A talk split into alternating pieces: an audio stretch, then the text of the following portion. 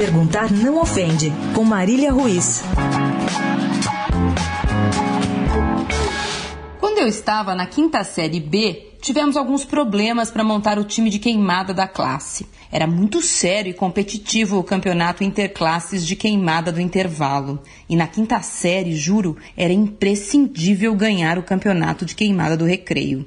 Eu mesma tinha me atirculado e pedido para cair com essa e aquela amiga para que o time ficasse mais forte. Mesmo assim, sabíamos que as melhores jogadoras de queimada estavam uma na quinta série D e a outra na quinta série H.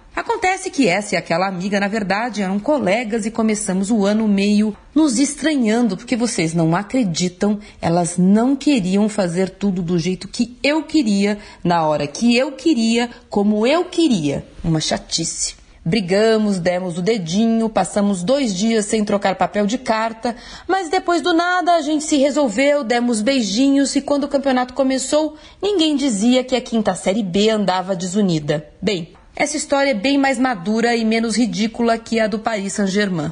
Ou alguém quer falar dos abracinhos de Neymar e Cavani ontem e das declarações do brasileiro depois do jogo e da vitória sobre o Bayern de Munique? Marília Ruiz perguntar não ofende para a Rádio Eldorado.